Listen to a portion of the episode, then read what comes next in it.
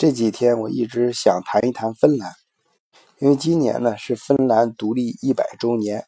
在十二月六号，也就是这周的周三，进行了非常大型的活动。我相信很多听众在媒体上都看到了相关报道，应该也多多少少的了解了它非常独特的自然文化啊社会历史。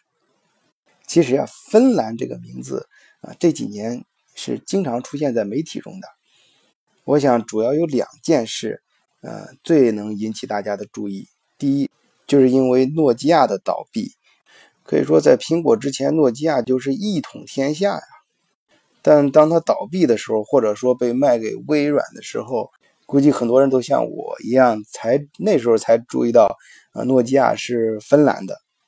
第二件能够引起大家注意的事情，就是当发生第一件事情之后，很多人发现诺基亚是芬兰的，而且是芬兰支柱性的一个公司，或者说是一个产业。但芬兰的经济并没有因为它的陨落而衰落下去，事实却恰恰相反，呃，它反而在创新经济这几年，芬兰搞的是风生水起，啊，成果大家都有目共睹啊。这让我想起王尔德的一句话，就是说人生有两大悲剧啊。第一就是你想得到的东西得不到；第二就是你想得到的东西得到。我们换成芬兰的语境，就是世间也许有两种痛苦是幸福的。当对你来说非常非常重要的事情突然失去的时候，并不要觉得痛苦，因为它的失去可能意味着更新更好的东西到来。当突然有很多新东西冒出来的时候，也不要因为不适应而感到痛苦，因为也许这意味着下一个幸福。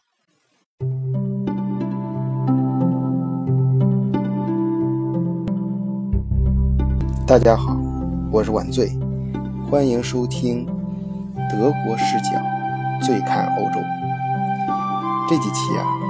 我想结合嗯欧洲当今的一些热点，给大家谈一谈欧洲的皇室、王族和海盗。因为我觉得现在很多欧洲的一些事情，我们剖析它的背后逻辑的时候，特别是在分析一些民族。特质的时候，总能够联系到欧洲与众不同的那一点，就是欧洲当今有很多国家，它还保留了往事，而这现代社会的普世价值观，并不是呃凭空冒出来的这种呃像法国大革命这种思想，它并不是，而是一种从过去很古老的一种文化，从欧洲很古老的文化一步一步传承和演化过来的。也就是说，当今很多欧洲的事情，如果我们能够从另一个角度啊，从王室啊，从皇族，从海盗这种当年并是发演演演化过来的这些文化体系去分析的话，也许会有一些新的感受。看芬兰。其实呢，在一百年前，芬兰这个国家之所以能够独立，这个历史事件，呃，跟另外一个国家是有密切的关系，啊，就是德国，而且是跟德国的皇室有非常重要的联系。其实啊，在芬兰独立之前。他也有自己的王室，但是呢，在实际的历史中，他的地位呢就相当于公爵。为什么呢？因为他在十八世纪之前呢，都隶属于瑞典，而十八世纪之后呢，瑞典跟那个呃沙沙皇战争打败了，就割地赔款呗，然后就把芬兰划出去了。所以说，芬兰呃在十八世纪。呃，二四二十年代到四十年代吧，通过这几个条约，就逐渐的归属，嗯，不能说归属，应该说是臣服于沙俄。在一九一七年这年，芬兰经过了几百年这种被臣服和奴役有一点夸张啊，但是就是隶属于别的国家的这种命运，总算熬到了一个可以独立的机会。因为就是大家在历史上非常熟悉的一件事儿，那就是俄国的十月革命。就是一九一七年十一月七日到八日，这个布尔什维克在呃呃俄国发动了十月革命，夺取政权之后，那时候列宁还有嗯他所领导的这个嗯布尔什维克根本就无暇去呃，你可以想象啊，他们上台之后，那肯定要呃。它它是一场非常突然革命，它不同阶级之间的矛盾呢，还有国内的这种乱七八糟的事儿，那就够他烦了。他根本没有呃多余的精力去管国外的事情。所以说，芬兰在紧接着在一九七年十二月六日就宣布从俄国独立出来了。这个这个独立呢，马上啊，这个呃是布尔什维克这边就是苏联就诞生的新的这个政权宣布承认。啊，因为他实在是不想去，没有也没有多余的精力去管这些事情。那相对于这个新政权，就俄国那时候布尔什维克上台的新政权来说，西方的这种成熟的，尤其是当时国际上大国的这个态度的表态就十分重要了。就在这个时候，德国是唯一一个，也是第一个站出来表态的。当时在国际上啊，算是一个强国的身份。站出来表示支持芬兰独立，当然这个还牵涉到另外一个背景知识，就是呃呃可以说是背景历史现象，因为当时在波罗的海环波罗的海就东岸，像立陶宛呀、爱沙尼亚什么呃这这这几个国国国家啊，东就是我们称为呃。波罗的海沿岸吧，也也可以近似看，把芬兰也看进去。其实当时，特别是东岸的，刚才说那几个国家，呃，他们有一个呃非常有意思的群体啊，就是德意志贵族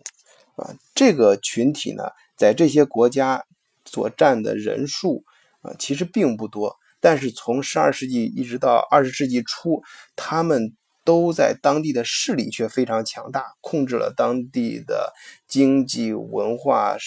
教育、政治，啊，甚至于当地很多一些嗯地方的名字都是德文的，啊，而且官方的文书也都是德文的。所以在这个嗯俄罗斯，就是当时布尔什维克就是十月革命之后，他们趁着这个机会，也在想煽动当地的人啊独立，然后是。呃，形成一个叫做波罗的海公国吧，大公国，就想沿波罗的海成立一个呃独立的国家。他们试图还想拉拢这个当时的威廉二世，就是德国的皇帝德皇，呃，去支持他们做这件事情。他们甚至还推举了呃，当时梅前州，就是我们中国人还简称就是北。呃，那个呃，德国靠北挨着波罗的海的那一个州，我们简称它梅梅前州吧，因为名字非常长。就是他的公爵去担任这个新的国王。就在这个时候呢，芬兰也是亲德派在执政，他们就直接推举了黑森家族的弗里德里希·卡尔为芬兰国王。这个弗里希弗里德里希卡尔呢，他的他所在的黑森家族其实，呃，当时有点那个家道中落的这种感觉啊，因为他们已经不再是帝选侯的这个，这就是呃，已经失去了帝选侯的这个资格啊，因为当时最早他的父亲他的父辈呢是住在丹麦啊，后来丹麦他他们被这个。呃，普鲁士王国呃领地就是被普鲁士王国吞并了之后，他们丧失了帝选侯的这种资格，然后他赶快又赶回来，然后家族又延续。当然，他用了一种皇室最经常使用的一个手段啊，当然他自己也有这个本事啊，他娶了一个非常重要的一个女人啊，他的老婆是谁呢？是维多利亚女王的外孙女，是。当时的德皇威廉二世的妹妹玛格丽特，这就是说，如果芬兰啊选举他为国王的话，那么毫无疑问，这个卡尔将成为德国和芬兰这两个国家之间非常紧密关系的一个纽带。啊，他这个人就是这个纽带上最关键的这个纽扣。不过，这个也是我在前面节目经常的天意弄人的，很多事情的发展超出你的想象啊！一九一八年十一月一日，德国战败，但更要命的是，一九一八年十一月九日，威廉二世宣布退位，这时候呢，德国就变成了共和国。呃，这个时候呢，芬兰的内阁总理老李。英格曼他就呃非常委婉的去劝说弗里德西卡尔王子说：“那呃考虑是不是放弃王冠呢？因为在这种背景下，呃似乎显得有一些嗯不太合理。你来再接受王冠的话，啊这个嗯当时呢，当然这个卡尔王子呢他也非常知趣啊啊他就。”呃，他他也没还其实还没有到芬兰接受王冠，尽管还没有接受，但是他已经宣布啊放弃。也就是说，他从十月到十二月，嗯，就短短两个月啊，这个呃可以说是芬兰嗯嗯独立之后的第一个国王，也是最后一个，也是唯一的一个。我想。这段事情，这段历史呢，我比较注意的是，嗯，两个问题。第一个问题是在此之前，也就是说，他无论是在呃归属于或者臣服于，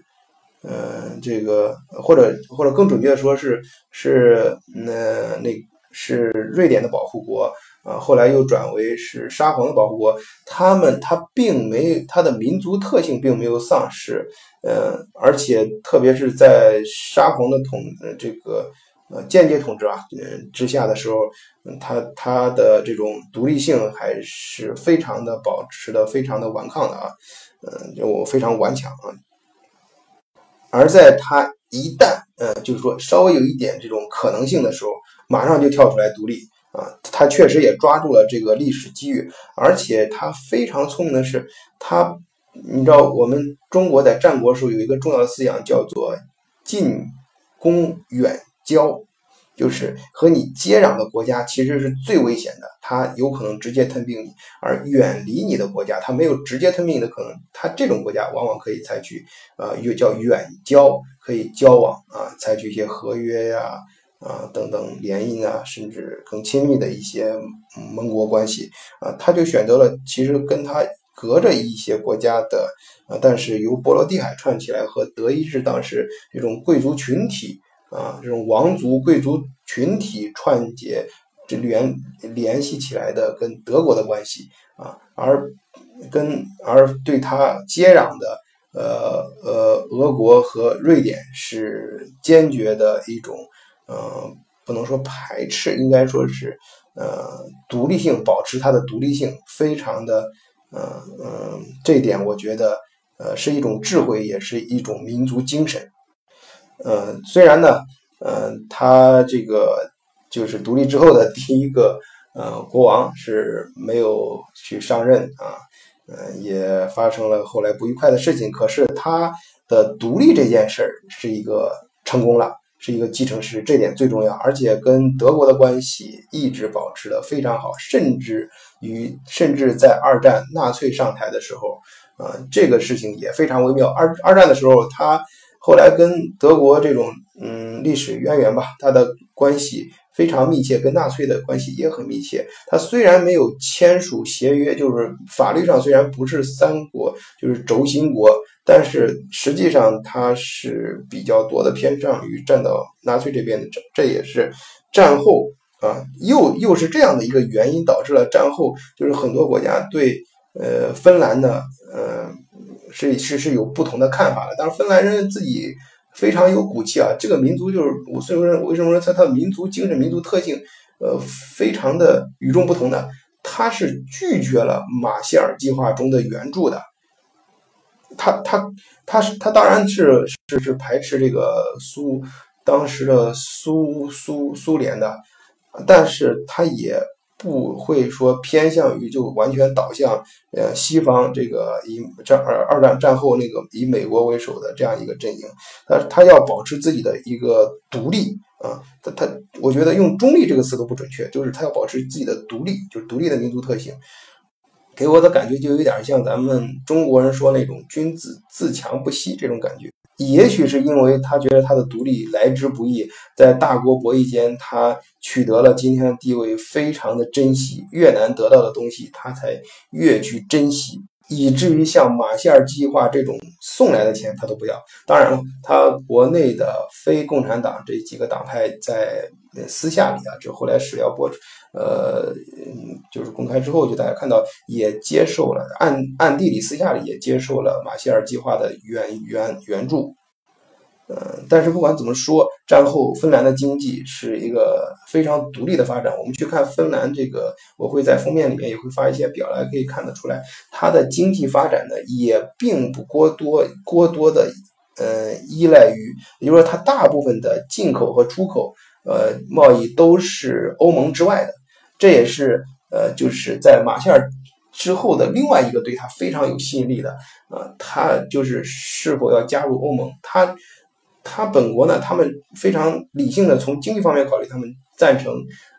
加入欧盟，嗯的只是经济体，并不并不赞成加入欧盟。至于后来，以至于后来加入欧盟的时候，也是呃他们国内的选票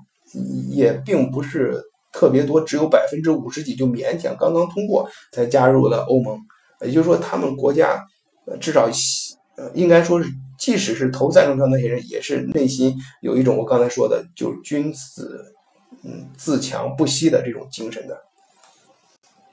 我想，也正是这种精神啊，让诺基亚啊，当然他在诺基亚倒闭之前，他们跟北欧几个国家的通病一样，就是整个国家经济非常依赖于呃这种大型的企业，很多一些国家政策都是让步于。呃，国内的这种顶尖的企业的，呃，因为他们实在太大了，能够给解决很多问题，而且是科技型的企业，呃，呃，甚至一个一个企业带动一个产业，一个产产业带动呃一个国家的经济。本身芬兰它的国土面积有三十三万平方公里啊，人口只有呃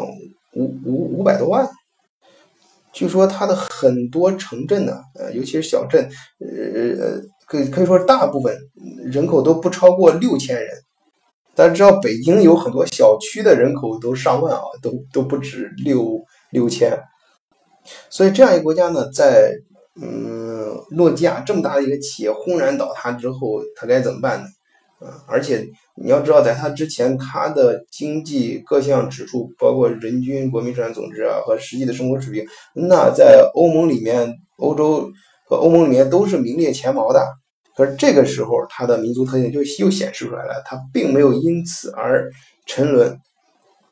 当年诺基亚呢，吸收了很多芬兰的高精尖人才，啊，芬兰倒塌之后呢，这个政政府呢想怎么办？他他想，他们他最重要的是这批人他还在，虽然企业不在了，嗯，但是这人还在，那么这些人的创造力还在。嗯，要知道这个世界教科组织呢做过做过一个排名，那个评选就评出来，芬兰的教育体系是全世界排名第一。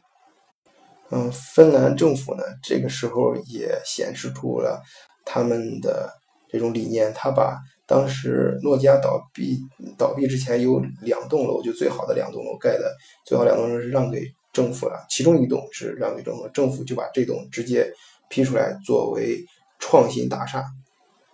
直接让这些呃从诺基亚出来的人员工啊，也是可以说在他们本身就熟悉的地方进行创业。政府出台各种各样的政策，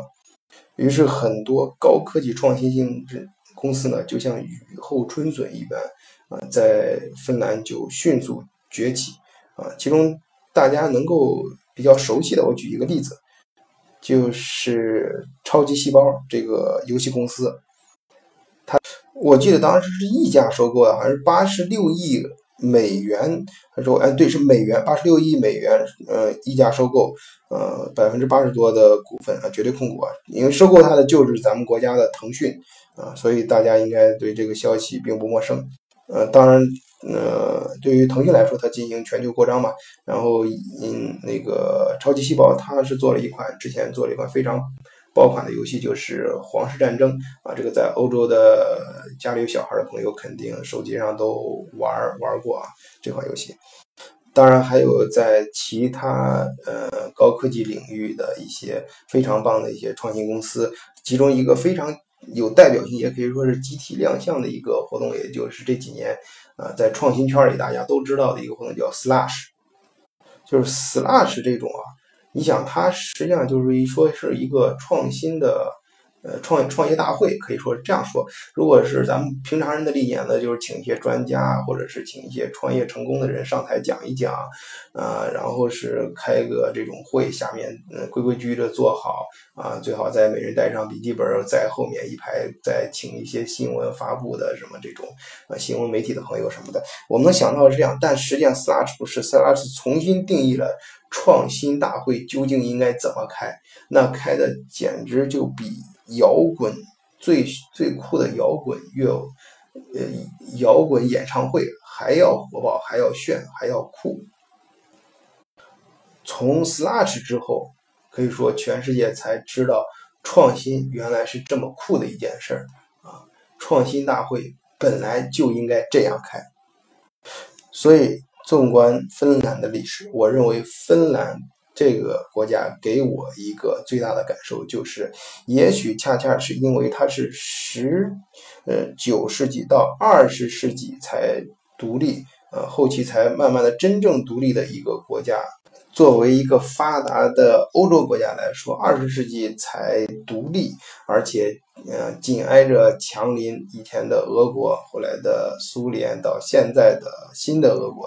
啊。他也许是在这种环境下啊，他才呃更加珍惜他的独立，而这种独立啊，不仅仅表现在一种口头宣传上，而是一种国民的精神啊，这种对教育人才呃创新的这种重视啊，对经济发展模式的这种自己自我的这种尊重和和激励啊，这种精神。我觉得是值得我们去思考和学习的。好，今天节目就到这里，谢谢大家。